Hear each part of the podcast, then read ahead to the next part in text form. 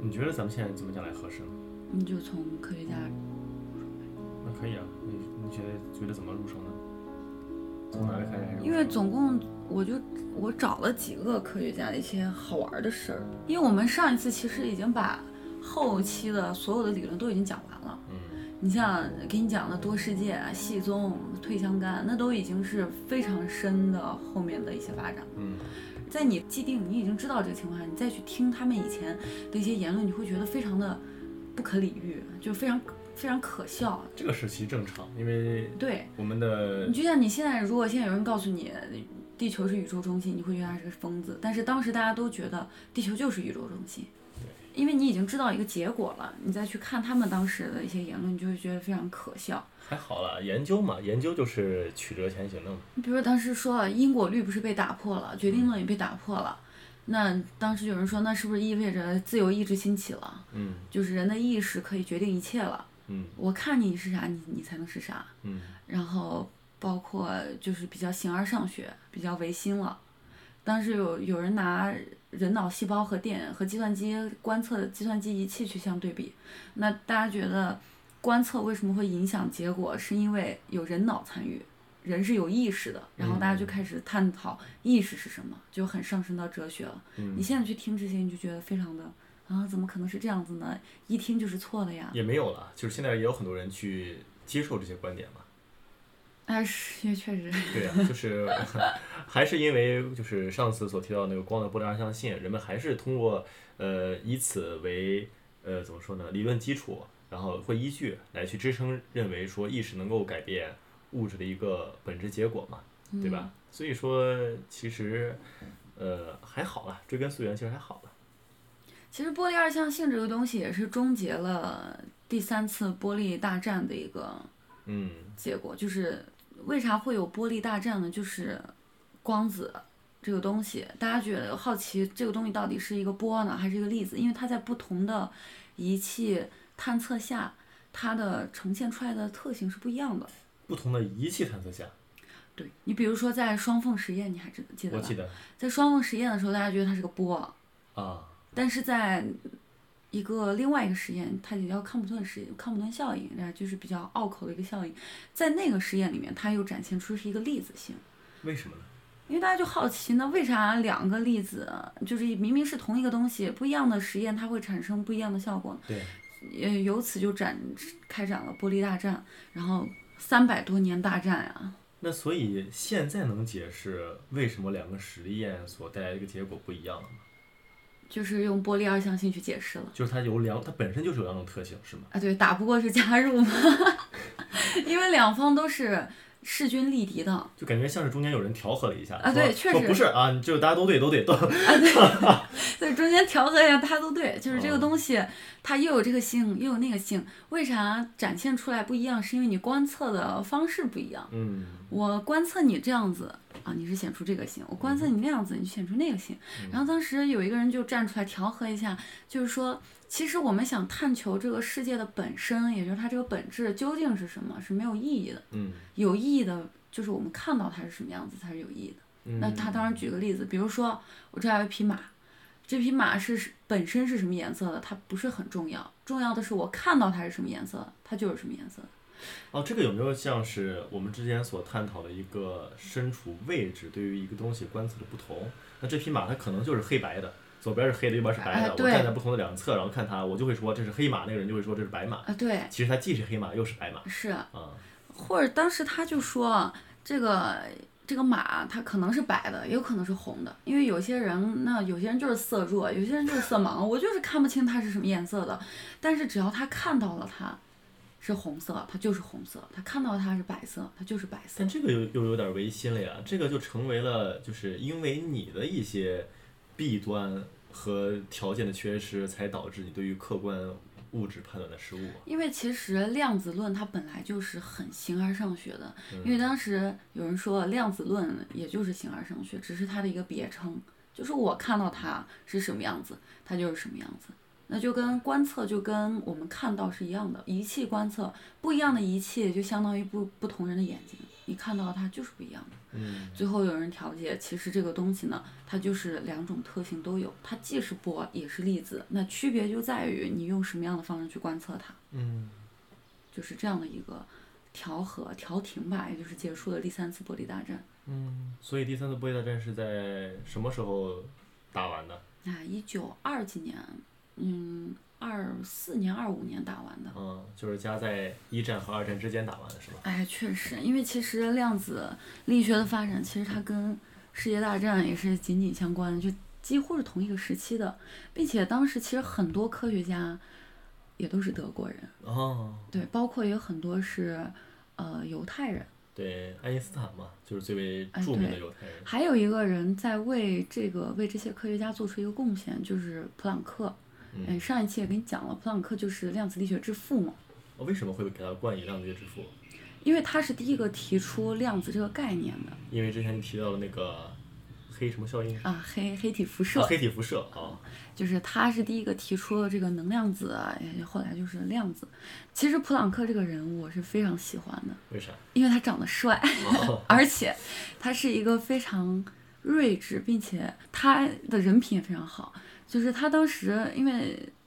这能说吗？纳粹那些东西吗？呃，应该可以吧？ 这有什么不能说 的？这种人类共识的东西。对，就是当时纳粹就是一直在捕杀犹太人嘛，嗯，就是他呃也拜见过希特勒，他自哦己用的词就是拜见。拜见。那你意思是他本身是有纳粹主义倾向的？他表面是很有纳粹主义倾向，他为啥这样做？他是为了保护自己身边的这些犹太科学家，他宁哦科学愿界的辛德勒的名单。哎，对他就是宁愿背负这种世人的骂名，说他啊、去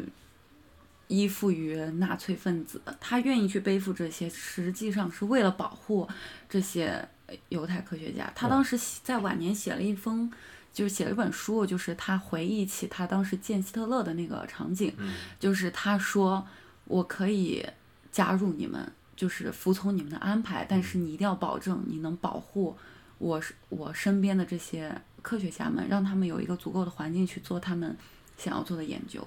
哇、这太感人了。对，就是后面他其实有洗白，但是当时大家大家都觉得他是一个，呃，依附于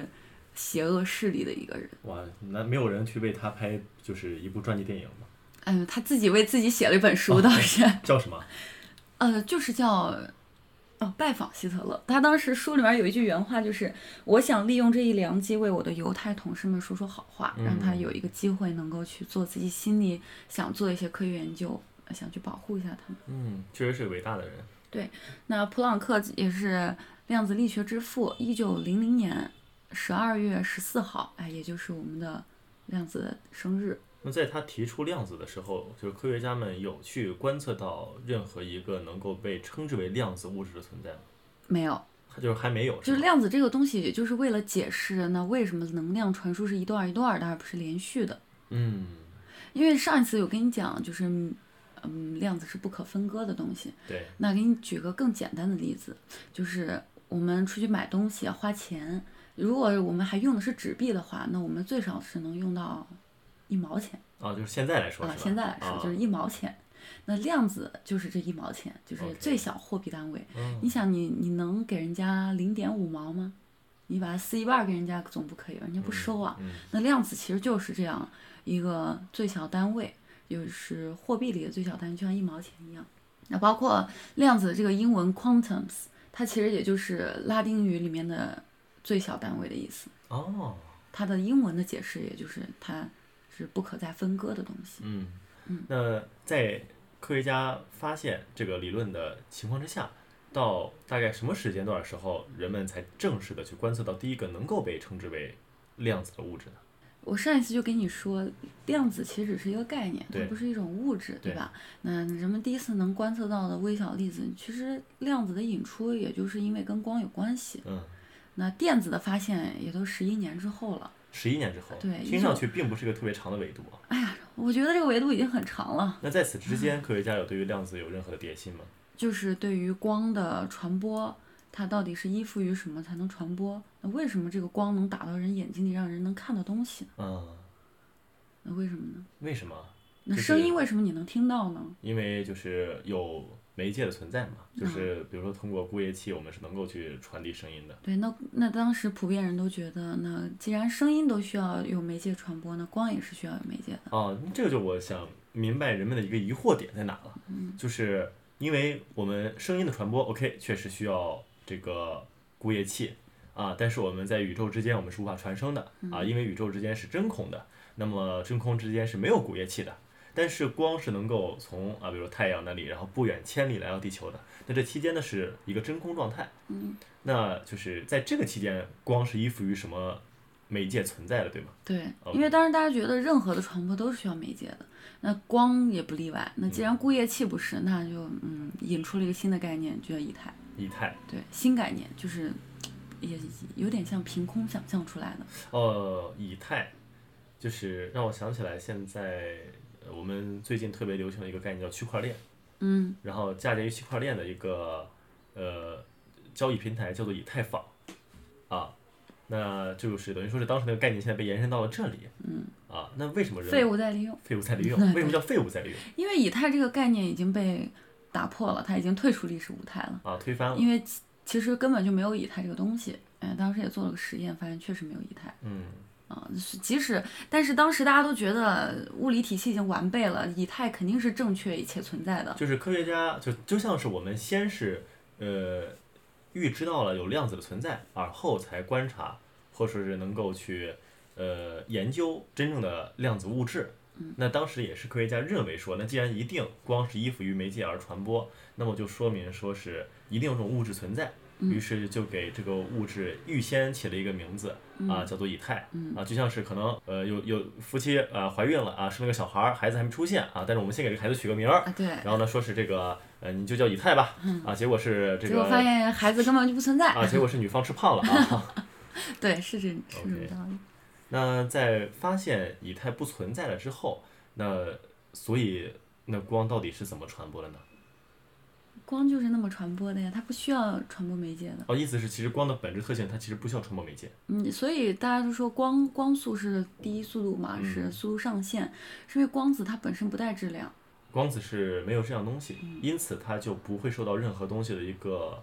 阻碍，或者它中间不会有受到阻力。嗯对， OK，其实当时去推翻以太，也就是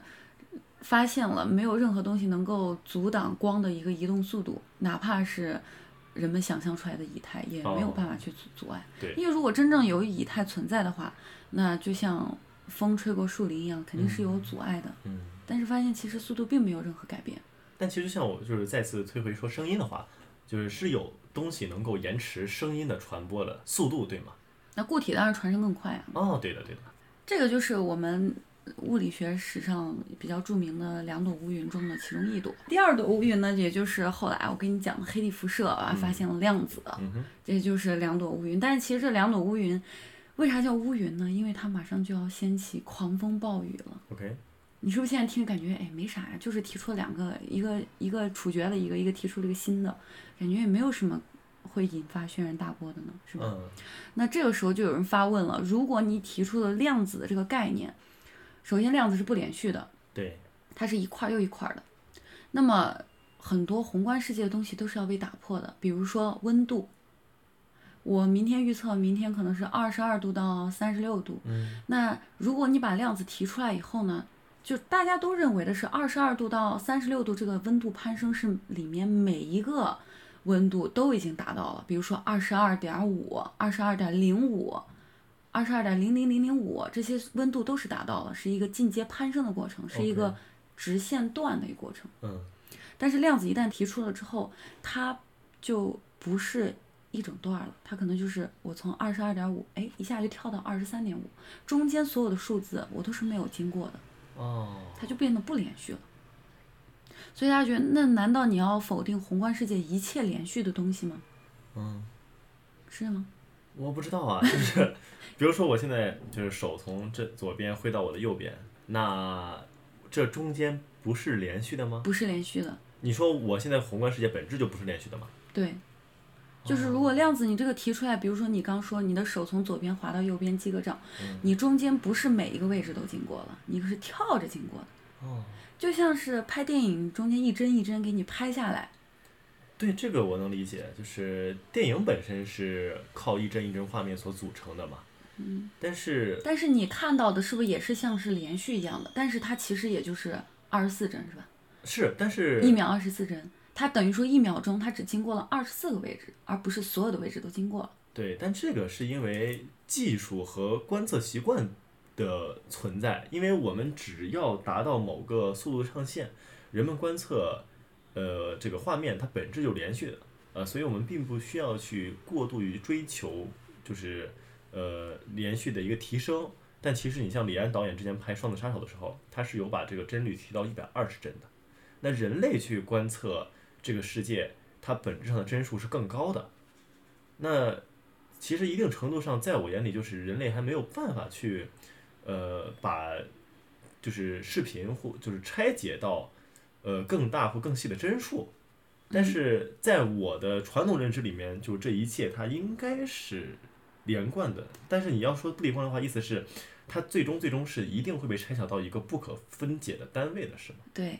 那量子提出也就是击垮了你这种的普遍的认为。主要是很难理解。对，那就像你说拍电影一样，那拍电影拿摄影机去拍，那等于说我们的眼睛也是一个摄影机。嗯，那即使我们能够看到的连贯性是更高的，帧率是更高的，但是你可以把空间无限分解成，就等于说是无穷大个位置。但是那物质你的怎么能知道你每一个手、你的手的每一个动作经历了这些所有的位置呢？答案就是没有经历，就是一个一个跳跃的，只是你看到的是连续的，是因为你捕捉到了你最大帧率看到的，它就是连续的，但是它的位置是有无穷多个的。嗯，当时就有人说，你提出量子这个概念，那等于说就是击垮了我们所认为所有的连续性，嗯，就是一段儿一段儿的。这个就有点儿上升到微哲学性了，就有点儿是芝诺的乌龟的那个意思。嗯啊，因为上一期我们提到这个概念，但我们并没有对它详解，我们这里可以对它稍微做一个解释，就是大概是这样一个比喻，就说是我们古希腊阿卡琉斯，然后去追一只乌龟，嗯，然后乌龟对阿卡琉斯说啊，你是不可能追上我的，嗯，啊，那其实就像龟兔赛跑一样，我们不可能认为说一个人类怎么可能追不上一只乌龟呢？啊，但是乌龟呢非常聪明啊，乌龟就解释说说你从现在开始啊追我，是吧？那你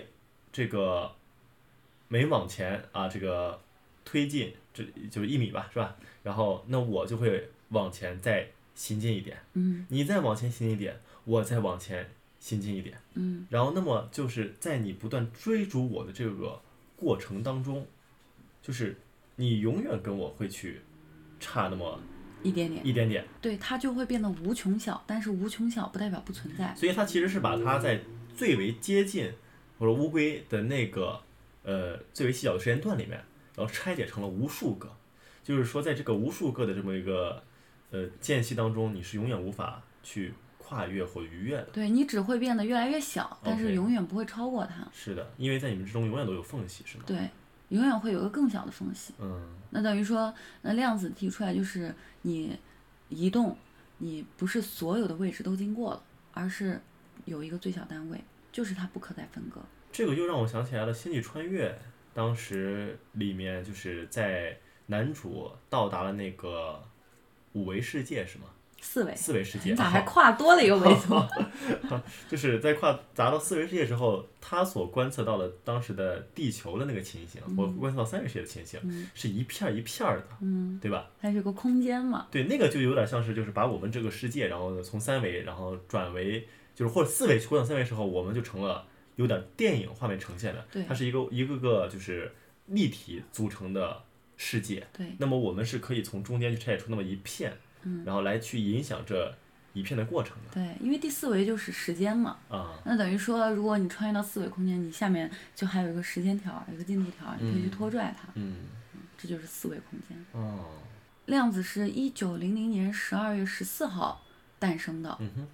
那在这个量子力学发展的过程中呢，也有很多让大家都能耳熟能详的一些科学家，比如说爱因斯坦啊，比如说薛定谔呀、比如说海森堡啊，比如说狄拉克呀、这些应该 谁？凯迪拉克啊，狄拉克啊，迪拉 克。哎，对，那他们这个时候在干嘛呢？因为他们其实都是贯穿于整个量子力学发展史的一些重要人物。他们当时在干嘛呢？一九零零年，爱因斯坦他才刚从大学毕业，嗯，他因为旷课旷太多了， 然后导致失业，他没有地方能去上班儿，非常可怜。因为他他旷课是因为觉得老师讲的都不如他好，是吗？不不是他就是不想上，哦嗯哎他就不喜欢学数学，啊，他不他不喜欢学数数学，他物理好，但是他不喜欢学数学。他以前多次旷课，让他自己的好朋友帮他去上课签代答到，到哎，是对，吗代代答到，还逼人家帮他写作业，哦，然后被老师发现了。正常来说，以他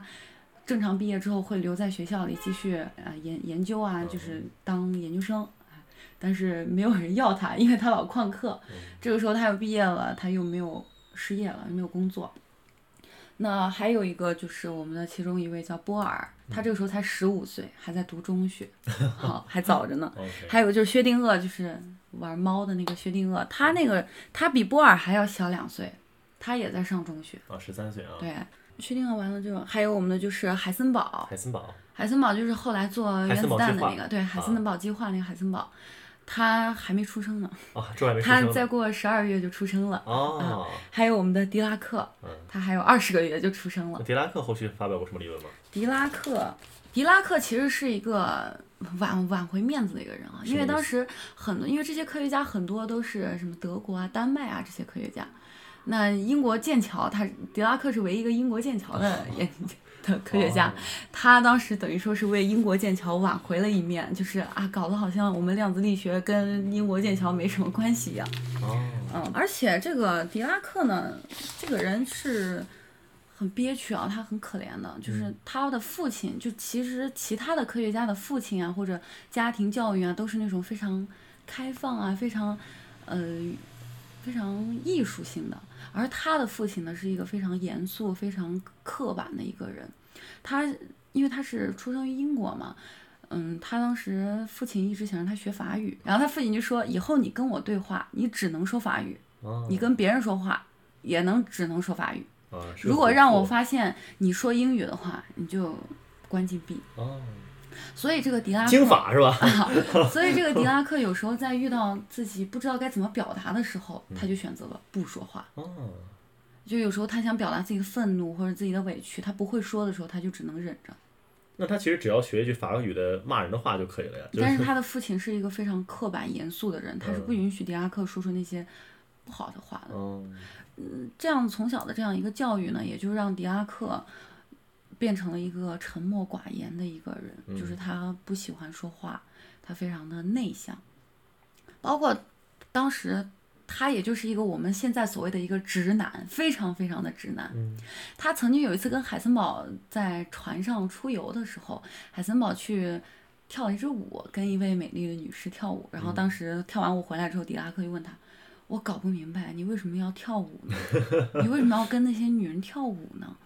那那你应该，那这不是不是不应该说明他直男呀，说明他是个弯 男呐。不是，他就是不理解为什么会要跳舞，为什么跟女孩子之间交流要跳舞呢？嗯就不能聊一点学术问题吗？ OK，对他，他就觉得，哎，我们聊一聊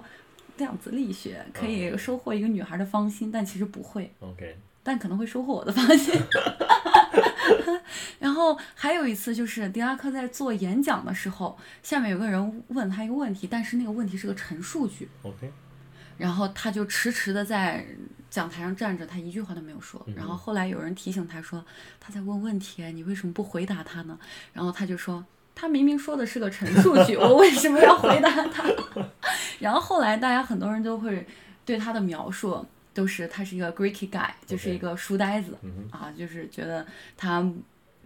包括当时很多人觉得他可能不喜欢女生，你知道吗？因为他又是英国对人英国人，你刚才说他是个直男的时候，我还想说他作为一个英国人是个直男，还挺难得的。对，所以狄拉克小时候是很悲惨的，嗯，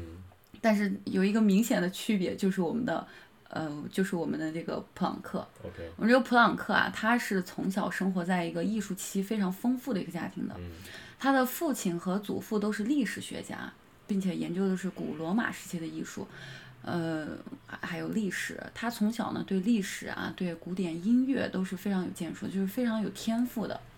就是他，大家都觉得他以后可能就是个艺术家了，但是他上了大学以后，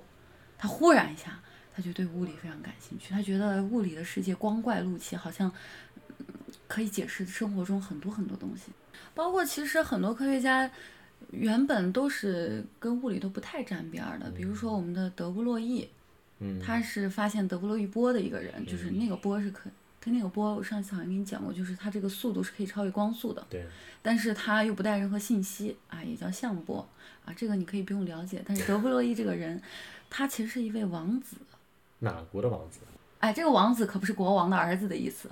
是不是很冷门？是不是不知道？啊？ 你可以，你可以这个科普一下对他这个王子其实是一个爵位，哦但这个爵位比较冷门哈、它就是处于比子爵要低一点儿，哦，这个我比知道男就是爵要高一点儿。公侯伯子爵嘛，啊，对，公侯公侯伯子男，然后嗯他是基于子爵和男爵之间哎，对，啊，他也是小时候对历史特别感兴趣。他的祖父，哎，我发现科学家的祖父怎么都是历史学家， 他的祖父也是历史学家。他他，而且他祖父非常厉害哦，他写了就是罗马教廷史，就是这个作者就是他的祖父。嗯他小时候也是受了祖父的影响，然后非常喜欢历史，包括他上大学之后上进入了巴黎大学，他去学了历史。后来，在一九一零年的时候，他十八岁刚毕业，突然一下也喜欢物理了，哎，就非常神奇。再后来，他转刚转向物理之后，一战就爆发了，他就应邀去去参战了。嗯哼，在参战的时候，他是一个接线员儿，他的工作就任务就是在 埃菲尔铁塔上发信号。但是，一战结束之后，他其实也没有受伤啊，他回来之后，他又继续进入大学开始学习。嗯，他们在这期间都提出了哪些理论，然后来促进了这个量子力学的健身？量子力学建设其实也就是伴随着波粒大战开始的，同步开始的，嗯啊，包括还有不确定性原理、互补原理，还有我们的一个就是概率解释，嗯，这几个东西其实都是震碎人三观的，震碎当时的人的三观的，这由为什么震碎呢？因为当时的人们都是还处于牛顿体系下的一个牛顿和拉普拉斯体系下的一个呃经典力学，嗯就是世界是因果的，有因必有果，还有你的决抱怨就是我，对，还有决定论的。这三个东西的提出，就是彻底击垮了因果律和不确呃和这个决定论。嗯比如说概率解释，呃，就是说任何的东西它是概率性的，而不是确定性的。任何东西都是概率性的，而不是确定性的。比如说拿电子举例子吧，嗯电子出现在这儿，它你看到它出现在这儿了，它的概率是百分之百。你不看对它的时候，它可能百分之五十在这儿，百分之四十在那儿，百分之十在那儿，百分之五在这儿，哦，这所有都是概率性的。这个就还是有点平行世界理的理论嘛。哎，对，就是当时提出这个概率解释的时候，也是因为当时的薛定谔做出了一个薛定谔的一个波动方程。嗯哼，他当时开会的，他们一在一块儿开会嘛，然后薛定谔拿了个盒子上来，然后跟大家问了个问题，说：“你们猜这个盒子里面是啥呢？”然后伯恩就说：“我猜这里面是一筐骰子哦，啊，骰子，嗯这里面是一筐骰子。”然后这个薛定谔其实当时研究出了波动方程，但是他又不知道波动方程到底是用来干嘛的。嗯那波恩就给他解释，其实万物都是概率性的，就是你这个波波动方程其实也就是概率方程，就是当时上一次我跟你讲波函数坍缩，嗯这个波函数就是薛定谔的波动方程，嗯那坍缩也就是你看到它了，它的就是概率为一了，它就百分之百了，嗯，所以他说里面是骰子，骰子嘛代表着不确定性，是的，代表着随机性。嗯然后当时薛定谔就戏称啊，戏称他这个盒子里面装的它的波动，其实那个盒子里面装的就是它的波动方程的手稿。哦，他就说这个盒子是潘多拉的魔盒，我嗯们打开之后，世界的因果律和决定论就被击垮了，啊，万物都是不确定性的。这些科学家都挺会这个夸大言辞的啊。哎，确实，他们也挺会做用修辞的。但是嗯确实就是这个理论的提出，彻彻底底改变了从决定论变成了这个随机性，随机性。你这个让我想起来了，之前就是刘慈欣先生他的一个短篇小说，嗯，叫《镜子》。嗯，那个小说里面大概是讲的就是，呃，就那个小说所诠释的应该是决定论的一个含义。嗯，啊，那也可以稍微就普及一下，就所我所认识的一个决定论吧，就是在那个小说的故事里面。呃，人们首先有这么一个概念啊，就是如果你把就是一切的物质啊，能够知晓一切物质的一个运作的话，那么你是能够预知未来的，这个就属于决定论或因果律了嘛，对对吧？就是因为就是你有因必有果嘛。那么就像是我现在这个椅子倒了，那椅子倒了是因为我靠它啊，我不看完的话就不会倒，对吧？那当捕捉到了我看完这星的时候，那么椅子就必然会倒。对那这也是因果律和决定论的一个本质嘛，对吧？但因此呢，那个小说里面就提出了一个概念，说那我们啊，能不能想一个办法，把世界万物的一切东西全部装入到一台超闲计算机里面嗯啊？那这个计算机它有足够的运力来帮我们去计算这些物质信息。OK，那这嗯个理论感觉是合理的。啊，但是呃有一个问题啊，就是好像没有办法去把所有的物质装进去啊，因为你要输入的话，你就输入到死啊，多少人输入你都不可能把所有信息都在输进去的，因为信息是不断的在增加的嘛。哎，那有没有什么办法呢？哎，我想到说宇宙是如何来的，世界是如何来的啊，从一个基点爆炸而来嘛，对吧？那我们能不能想办法把这个基点的信息给输进去？嗯啊，OK，那没问题，OK，你能把基点输进去，可是哎，那这里面好像又透露了一点不确定性啊，因为什么？就是因为基点的爆炸又是随机的，对你不一定每次都能爆炸出地球来，啊，或者说不能爆炸出我们的这个世界来，嗯，啊，于是呢，反正就是，呃，但是它这个爆炸既然是随机性的，它就总有几率，嗯，于是那个小说就从，呃，有一个人输了基点之后，再通过一次随机性的爆炸过程中，真的把我们这个世界给爆炸出来了，于是能够预知未来了以后，然后开始去铺陈出它的一个故事和脉络，对，所以现在得出一个结论，就说这个小说的，就是提出这个假设其实不成立的，对吧？也不能说不成立，就是绝对决定论，其实大部分人都认为是正确，在当时也是很多人都认为是正确的，嗯，因为它是在以牛顿和拉普拉斯作为代表的经典力学体系下，宏观世界中，对宏观世界，比如说打个很简单的例子，你学物理的时候，你可能会做过那种题，就比如说一个小球，我从多高的地方把它滚下来，它摩擦力是多少，它的各种各样的信息全部都告诉你，是可以预测它在哪里是能停下的，对的，对吧？那不确定性就是告诉你。你这个所有东西都是随机的，比如说摩擦力，你不可能永远这个摩擦力是恒定的，比如说不会忽然，有可能会突然来一阵风，就是摩擦就就阻力变大，你是永远无法哦确切的预测这个小球一定在哪会停的。因为其实我们的宏观世界是由微观物质组成的嘛，嗯，对吧？包括说，呃，当时有人说给我一个骰子，只要给我足够的信息，比如说它从多高落下来，它的角度是多少，它的摩擦力是多大，我可以准确的预算出这个骰子最后投出来是几面儿，是是几。但是万一这个时候突然刮了一阵风呢？对，万一这个时候突然地震了呢？对啊，所有的东西都是不确定的，没有任何就是你完完全全能够决定，哎，你我一定能预测它到底在哪儿嗯，啊。这种情况也就是只有你做题的时候会跟你说理想情况下对的，啊，物理老师都会告诉你理想情况下怎么怎么样，怎么怎么样，对吧？但是这种理想情况基本上不存在，嗯没有完全光滑的东西，也没有阻力恒定的一个东西。所以，其他所有东西都是不确定的，嗯也就是击垮了所有人认为的因果律和决定论。嗯，就特别是这个不确定性原理，这个原理真的是让很多科学家都挠头啊，就是觉得它不可理喻。也就是后来有很多衍生出了很多，呃，很多的这些，呃，另外的体系去为了击垮它。但是这三大体系也被称为哥本哈根在力量子力学里的三大支柱。这三大支柱到现在为止都是没有能够把它击倒的。哪三大支柱？不确定性原理、互不确定补性原理互补和原理概率解释。概率解释。对，那刚才提到了这个不确定性和概率解释，嗯，那互补原理指的是什么呢？互补原理就是波粒二象性，啊，就是光的就是波粒二互象补性嘛就就是你调和，啊既调是这和个又是那个。啊对哦，对也就是当时我跟你说，大自然本质是什么是没有意义的，取决于我们观测到是什么样子，这是互补原理。这三个东西是哥本哈根的一个中流砥柱，在于量子力学里面。其实很多人都想去去推翻他们，因为他们觉得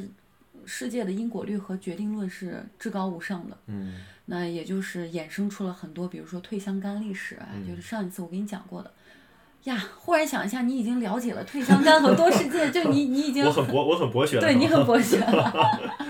就比如说多世界理论、宗系解释和呃和退相干，这些都是为了去去能推导这三大学说理论的，但是都没有成功。啊，所以听完这期节目的就是听众朋友们，就是也比百分之八十的人要哎，博学，对是对，吗？确啊，实，因为这三个其实是非常难以理解的，嗯因为在震碎你的三观嘛，因为。其实我在听你讲述这些的时候，我所抱一个态度啊，其实就是大部分时间也不是在理解，而是在接受。啊，是吗？啊，就是我可能也没有办法去完完全全的通过我的认知和三观来去理解这个东西的存在，但是我可以接受它，就是就是他说 OK，他他有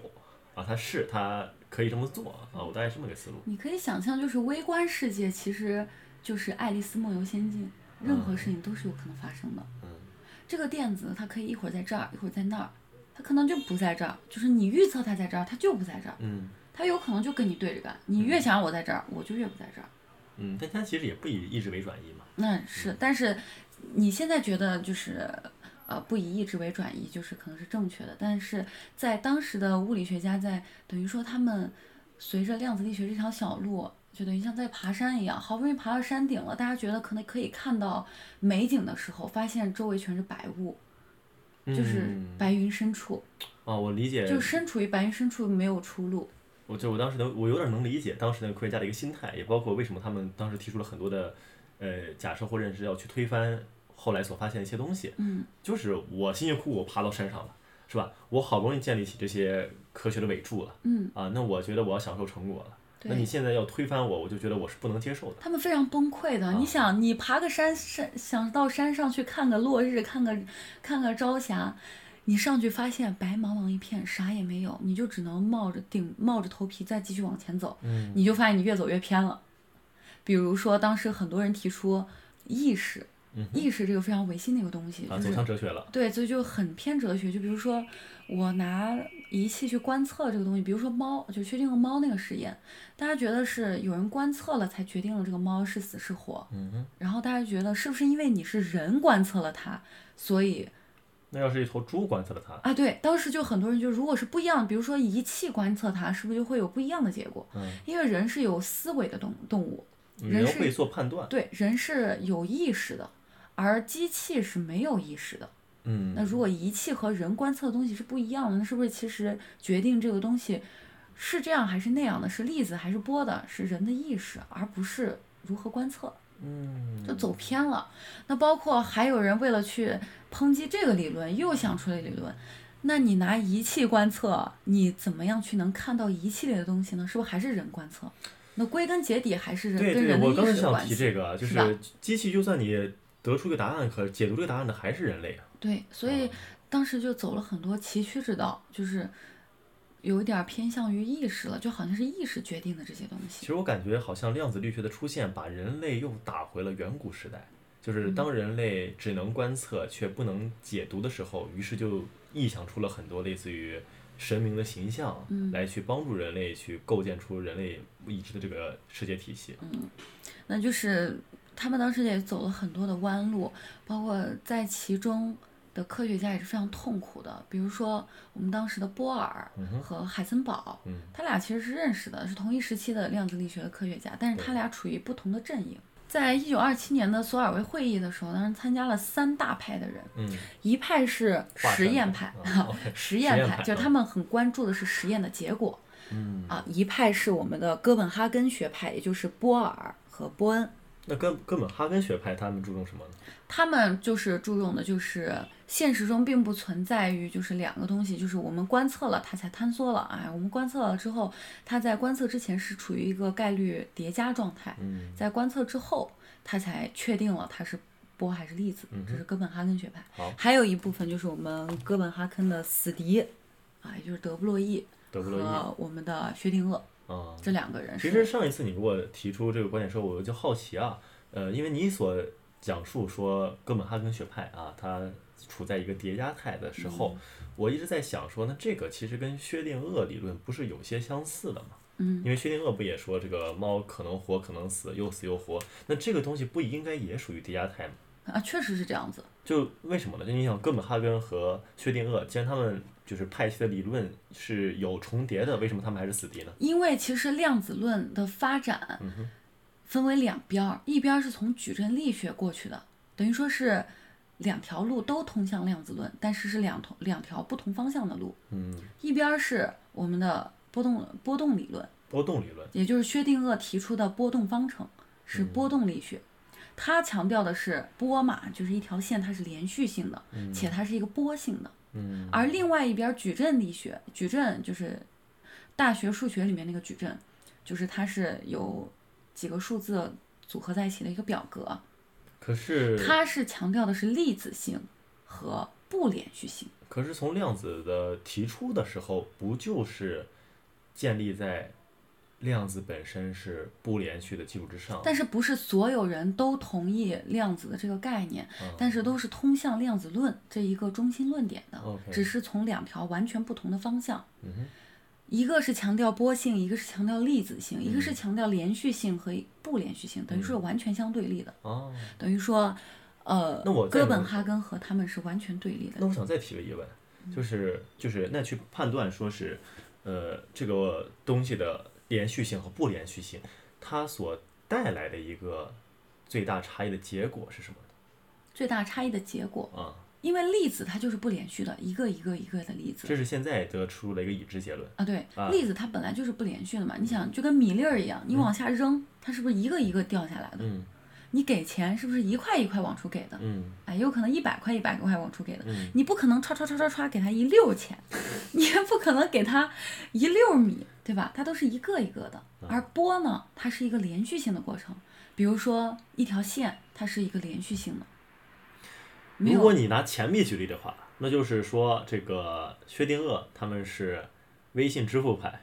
啊，就是我能够直接歘给你，然后那边儿啊是这个纸币派，就是我一张一张给你，对吗？哦，薛定谔这边可以这样理解，就是没有裁剪的纸币，就是它是一条直线的纸币，没有剪成一段儿一段儿的。啊，而这边粒子性等于说就是跟米粒儿一样一块儿一块儿的，嗯你就是相对立的。嗯但是他们都通向的一个中心论点就是量子论。嗯还有就是三派，还有一个人 坐在台底下看他们吵架，就是我们的爱因斯坦。哦，爱因斯坦没有参与到这场辩论之中，是吗？爱因斯坦本来不想搅入这个漩涡的。当他们，当我们这个哥本哈根学派提出了他们这三大理论，一个是我们的互补原理、不确定性原理和概率解释的时候，哇，爱因斯坦坐不住了，他说不可能，因为爱因斯坦是一个绝对相信的是因果律和决定论的。嗯他就拍桌子说，就说那句经典的话：“啊，上帝不掷骰子，嗯随机是不可能的，一切都是已经既定好的。”嗯因为决定论还有一个说法就是，宇宙从最开始诞生的时候，它的结局就已经既定好了，嗯就是它就是演化，就是照着这一条路慢慢往过演演化。而这个随机性和随机性就是说的是宇宙有很多很多种可能，那选择其中一种可能是一个随机性的概关系，嗯，这是他们相对立的一个点。这也得出一个结论，就是再聪明的人，他最终也会依附于自己的认知啊。哎，对，嗯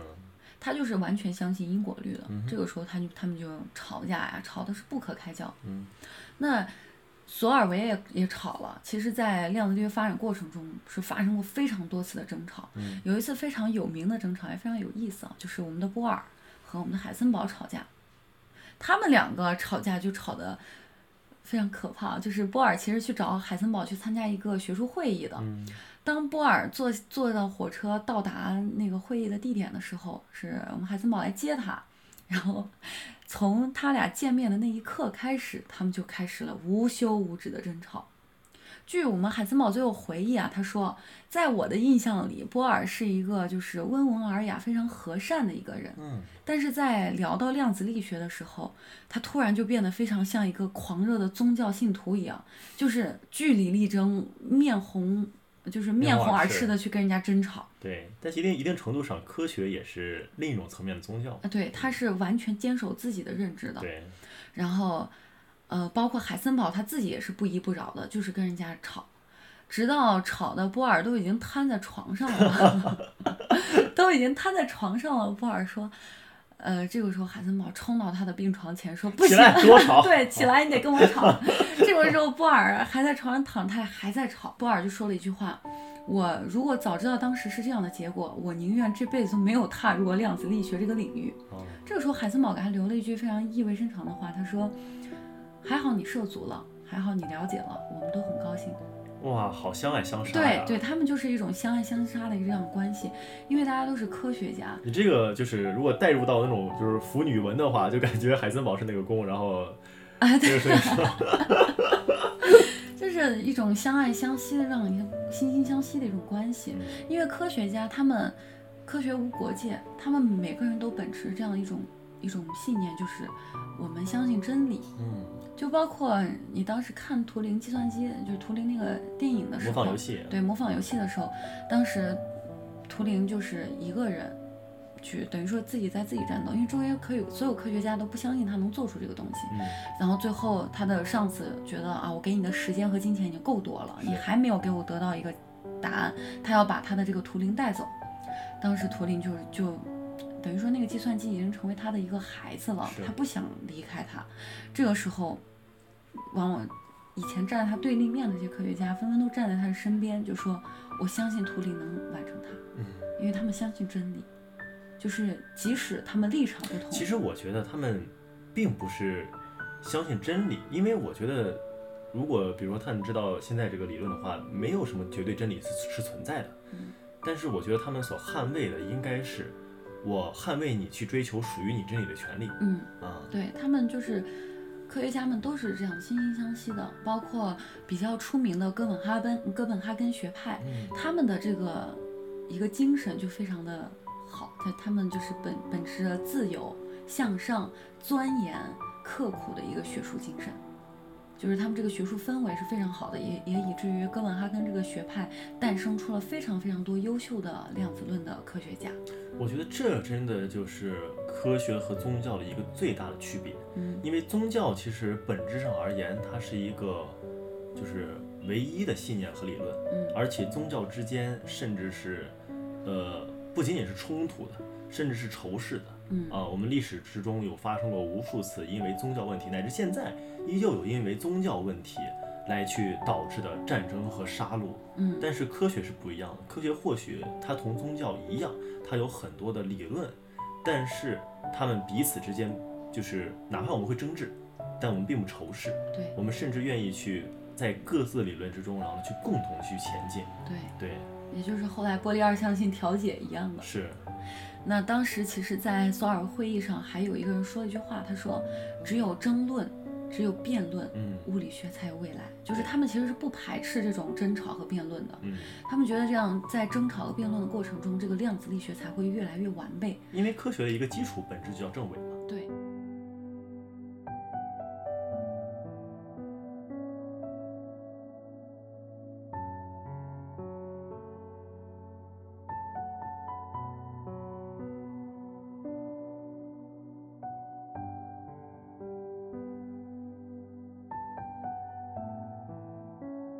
量子力学就是他们所有科学家的孩子一般，他们都想让这个孩子慢慢的去发展起来。即使大人之间会进行争吵，但是只要为了这个孩子好，这些争吵他们觉得都是有意义嗯的。就我说让这孩子学音乐，他说我让孩子学美术。啊、对对，，但他们都是在朝着一个方向发展，就是让量子力学越来越完备，嗯。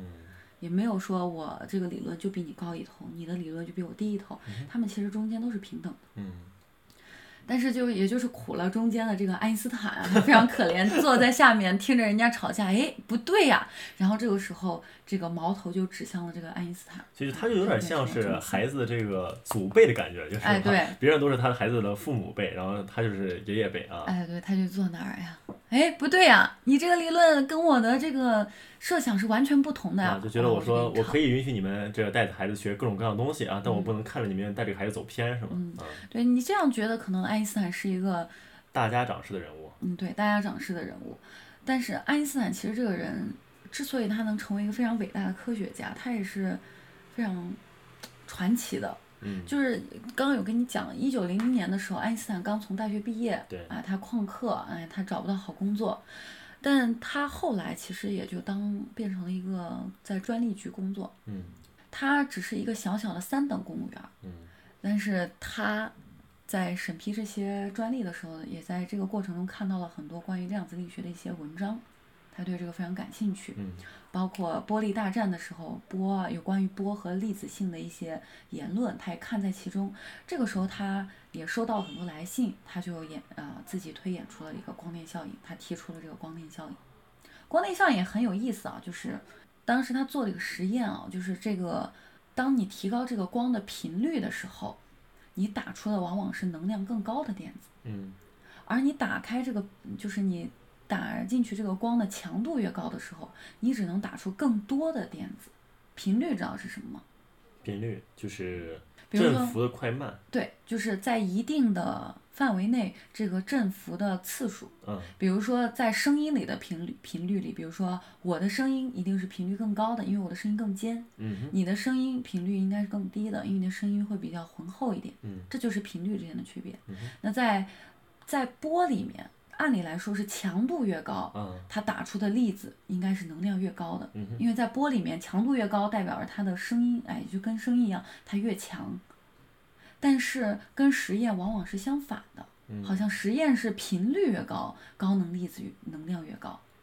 就是完全相反的。意思是，但是这个这个东西它俩不能同时存在吗？就是不能频率高啊，力量也大，然后同时强度高，力量也大吗？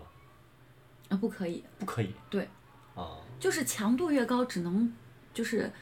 就比如说那，强度高影响的是什么呢？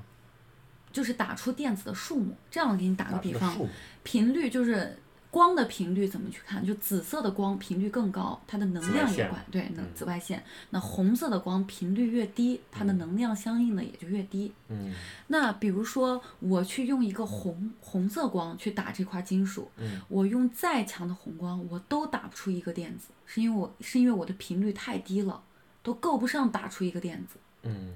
但是我用很弱很弱的紫光，我哪怕再弱，我都能打出一个电子，是因为我这一束光本来具有的能量会很高。因为它的频率波段，它的频率是高的，是吧对，哦，是那给你打个比方，就比如说我们去参加拍卖会，你有一万，我有两万，我们一起去做这个拍卖会。啊 OK 但是进这个拍卖会是有入场费的，啊，你得买门票，嗯这个门票就是两万块。 ，OK，你买不起这个门票，你连这个拍卖会进都进不去。那比如像红光，红光它的能量低，它就是那个买不起门票的人，所以你不管再多的红光，你都进不去那个门儿，啊，就就等于说你的强度越再强，你达不到这个能量值，你都进不去，你就打不出这个电子，啊，听上可去以理解了吗？听上去有一个非常好笑的画面啊，嗯那就是那边那个人啊花了钱进去了，然后我这边进不去，嗯然后我摇人儿说：“哎，兄弟，我进不去，你过来帮帮我。”然后你说：“哎，我们两个人了，我能进了吧？”啊，对不起，先生啊，两个人呢，你需要两张门票。 对啊，不是，但是我们有两个人啊，不好意思，两个人需要两张门票啊。然后那我再叫一个人啊，三个人了啊，三个人，三个人让我进了吧啊，不好意思，兄弟，三个人需要三张门票， 就是人再多啊，对但是你就是掏不起这个门票钱，你就是进不去。对，就是就是跟强度一样，这个人多人少就是强度， OK，这个钱多钱少就是这个能量。嗯哼，所以能量高的人，哪怕他只有一个人，他都是可以进去的，嗯对吧？嗯哼但是我们这个拍卖会有一个条件，就是一个人进去了，你只能买一件拍品，你不能多买，你只能买一个，嗯对吧？那么同样两个人，比如说咱俩都进去了，你身上只有两万，我有三万，我你只能买两万的拍品，而我能买三万的拍品，嗯所以你带走的那个就是只只值两万块，它的能量是要比我这个能量更低的，嗯只能买一件拍品。嗯所以这还原到光里面，就等于说这个光子，就是这个光子频率高，它首先它可以进去，并且它可以打出一个电子，它打出这个电子就是取决于它自己带了多少能量。所以这个是衡量维度的关系。就原本我们以为说是衡量的这个维度是人数嗯，啊，就是转化成就是我们所认为的强度、嗯啊，感觉好像人越多强度就力量越大嘛，对吧？嗯但实际上它衡量的是你身上的这个资金钱钱也就是能不能量能能不能交起这个入场费。对，那等你们交得起这个入场费进入了以后，再看你剩余的资金啊，能够产生出这个购买多大的数值的拍品，嗯啊，也就是后续能够打出多大能量的一个光子。是的，这就是光电效应。哦，哇，聪明啊，你懂了光电效应嗯。光电效应就是光和电子，光打金属可以打出电子，嗯，理解了吧？理解了。这就是光电效应，这也就是爱因斯坦当时在看了那么多文章之后提出的光电效应。嗯，这个光电效应已经足够他拿诺贝尔诺贝尔奖了。嗯但他这个人传奇在什么地方？他在一九零零年这一年，总共写了六篇论文，嗯其中也有包括他研究出了相对论啊、狭义相对论和广义相对论，这些所有东西都够他拿至少三次诺贝尔奖。但是爱因斯坦其实只获得过一次诺贝尔奖，就就是是一九二一年因为光电效应获得诺贝尔奖。嗯啊，那他传奇还有传奇在，在一九零零年，他总共写出了六篇论文，其中有包括他的相对论。广广义相对论和狭义相对论，还有这个光电效应，嗯这个你可以想象一下，这是一个人在一年的时间里，在专利局的办公室用一支笔和和本子自己研究出来的，就他一个人，一年的时间，他想出了相对论，他做出了光电效应，哇，那这个脑洞太大了，这就有点像是这就是天才。刘慈欣在当时水电厂工作写下了《三体》这部小对说，。这就是天才。因为包括因为相对论的提出，也就是因为他当时在专利局工作的时候，看对面有人刷房子，嗯，他给掉下来了，他忽然觉得引力这个东西到底是什么，然后从而提出了相对论这个哈东西。所以就是只要关于到引力，就总得有个什么东西要掉下来，是吧？嗯，啊，他就在想，哎，其实这个相对论很好理解，啊，就是如果把你装在一个盒子里面，嗯你从天上往下掉，嗯和我把你从一个地方往下拉，你感觉的是一样的，你都是会感觉到失重感，对，但是你也你也分不清你是在掉下去还是别人在拉你。嗯就比如说升降梯，你闭上眼睛，如果这个电梯以就是升降梯以一个正常加速度的这样一个东西，这样一个速度去行进的话，你是嗯感知不到你是在正在下落还是正在升降梯上的。嗯就是他是通过这个，然后发现了，就是他提出了一套理论，就是说，啊、就是引力不是力，而是一种性质，就跟惯性不是力是一种性质一样。引力不是力，而是一种性质。哎，对，啊，那这个有点难理解，因为它就是牵扯到一个魔宇宙的一个一个问题。但是你能能让你震，就是震惊的是这这些理论提出，这些伟大理论提出，竟然是一个人提出来，而且当包括现爱因斯坦当时说过一句话，他说如果我当时没有提出光电效应，他可能过个几年。啊，就有人能提出来了。但是相对论这个东西，如果我不提出来，再过一百年都是不会有人能提出来的。确实，就他就是有这么一个自信。那包括他当时在第五届索尔维会议上的时候，他当时觉得啊，上帝不掷骰子，嗯他说世界上就不是随机的，就一定是确定的和因果的。嗯那后来在这个会议开完之后，哎，这个会议也是不欢而散啊，大家都是吵了架的。在这后来的几年里面，当然就是量子力学发展越来越完备，越来越完备。然后爱因斯坦呢也是没有停啊，他就跟几个人一起做出了一个。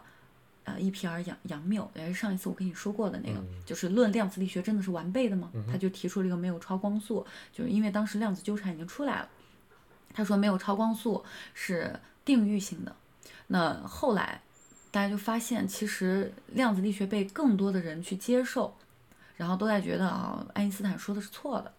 然后包括爱因斯坦自己又是一个非常就是要面子的人，然后他觉得大家都觉得他错了，所以他在第七届索尔维会议的时候他就没有去参加。啊，啊，他就没有去参加那个会议。那么，一九二七年，也就是我们第五届索尔维会议结束。嗯那在这后面几年，量子力学也有了相应的发展，直到了一九二八年，也就是我们有个狄拉克，狄拉克通过我们这个爱因斯坦提出的相对论，他解释了出了一些。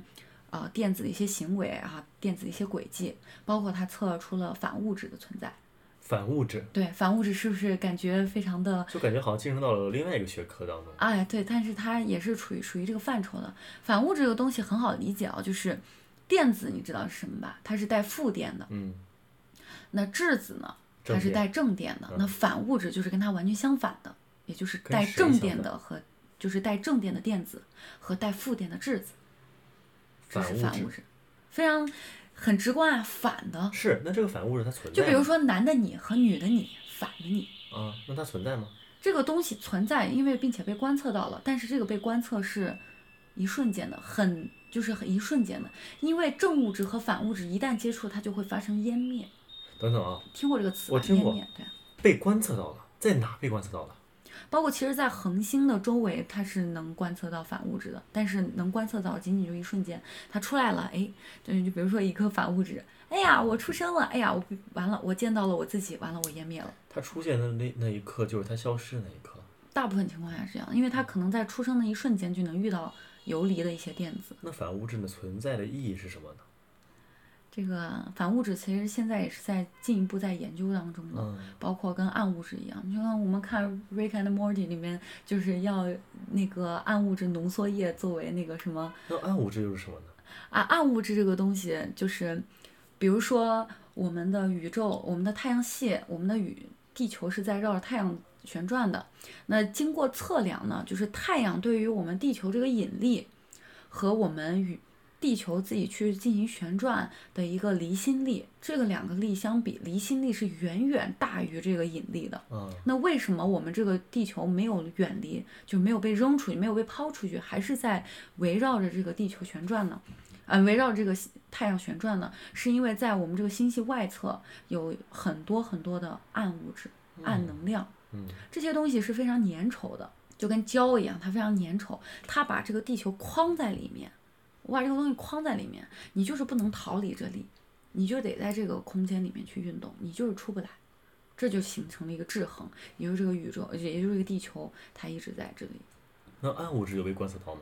暗物质是有被观测到的，哦，暗物质和暗能量是有被观测到，就是处于我们这个星系之外，都就是在宇宙之中，无是就是没有任何地方是空的，就包括我们说太空宇宙是真空的，其实没有真空不空啊，真空不空的提出就是因为发现了暗物质和暗能量这些东西都充满于整个宇宙空间里。那有没有可能光的传播依旧依靠于媒介，只不过依靠于暗物质呢？那如果依靠暗，如果真的是依靠这个暗物质的话，那它这个光在宇宙中的运行速度和在我们地球上的运行速度就是不不一样哦一样的，但是发现两个速度是一样的。因为地球是没有暗物质的嘛。地球是观测不到暗物质的，暗物质属哦于宇宙之中，因为真空不空嘛。嗯，我的猜想可能是大气层隔绝了这些，啊这也是我的猜想了。哇，大气层能隔绝暗物质嗯，大气层可以隔绝紫外线，啊！紫外线好隔绝，但暗物质听上去是一个非常高级的一个东西啊。对，就是其实暗物质也是一种能量，它是饱含能量的。嗯其实这个也是现在科学峰会会去讨论的一个问题。嗯嗯，这个东西也比较前沿。就也说明说，我们的物理学界其实还在不断的去通过观测和预测来去拓展它的一个是要理论发内现容新东西。啊，但是我就是有一种假说，是我们现在已经把所有人类已知的一些体系都已经了解完备了，嗯，但是还有一些未知的东西还没有，还在等待我们去发现。可能等着，可能我们的科技在一步一步进步当中，我们会发现更多的震震碎我们现在三观的东西。你就好比我们现在去想，呃，就是你现在已经知道的一些，呃，体积怎么算啊，或者运动怎么算啊，你觉得非常的合理，就你就认为事情就应该是这样子运行的。但是在很久年、很很三百多年以前，人们当时不知道对这些东西，一无所知。当时大家都是一步一步去摸索，才发现了这些东西，并且走出了很多非常崎岖的道路，你觉得非常的不可思议、不可理喻的一些道路。但是当时的人们就认为它是正确的。那也包括于我们现在，我们现在进行一些科学的探测、一些研究，很多可能方向是错的，但是我们总是要试错嘛，总是得有一些错误的出现，我们才能真正走上正确的一些道路。嗯，那量子力学的发展呢，也就是这样一部血泪史，真的是它也又伴随着战争出现，它自己也是内部也是经常的搞内战，哎，也也在一直不停的吵架，一直发展到现在，已经处于较为完备的一个状态，但是还是没有很完备。还是有很多未解之谜。那我们现在还是处于一个摸索的过程当中，那在后来不断的探索当中，它可能会越变得越来越完备。嗯，就跟历史，其实我觉得我我我其实历史不 好，就是我我认为的历史可能就是大部分历史都是殊途同归的，就是可能会有很多崎岖小道，但是最后都是走向同一条道路。我对，不知道这是个不是这样是子这个是符合马克思主义的嘛？ 就是我我们的历史是曲折向前的啊。嗯，对，曲折但向是前大方向都是一样的，包括对于科学研究的科学家们，也都是希望自己所研究的这套理论是越来越完备的。嗯即使我们可能是走了不一样的路，就像我们的波动力学和矩阵力学一样，从两个方向来，但是他们都是为了量子论，都是为了量子力学。那包括波和粒子性，他们去争吵，他们去呃去进行一些辩驳，其实也都是为了让科学更加的完备，他们都是为了想要知道世界的本源是什么，真理到底是什么。他们都是在探索真理，包括哥本哈根的那种学术精神，我觉得是非常令人敬佩的，就是一种探索精神。嗯，那也希望我们在对于未知和未来的探索过程中，也像这些科学家一样，去抱以一个比较开放、嗯，然后的这种心态。对，对，其实人类现在的对立实在是已经有点太多了。是的，然后无论是党同伐异呀、然后互相这种批倒批臭，实在是就是太不罕见了。嗯，但是相对而言，就是更为珍贵的，或者说更应该提倡的，应该是就像如同我们在量子力学就是争吵过程中的科学家们，嗯然后呢彼此即便是争吵，我也认为我们的争吵是有意义的。嗯，我就是非常感激你的存在，感激你在那里，也很高兴你在这里，然后能够与我争吵。嗯，那么我们会在这种争吵之中，然后不断的继续携手向前，对直到我们去发现一个可能的真理。对，对，那我们今天的关于这个量子力学讨论就到这儿了。我们去通过去，呃，尝试讲述一些科学家的奇闻异异事，然后来去帮助大家尽可能去梳理一下这个有关于量子力学的发展史啊，也算是对于我们上一期内容的一个延伸。嗯嗯，好，那我们今天内容就到这儿了、嗯啊，我们下次再见吧，嗯，拜拜拜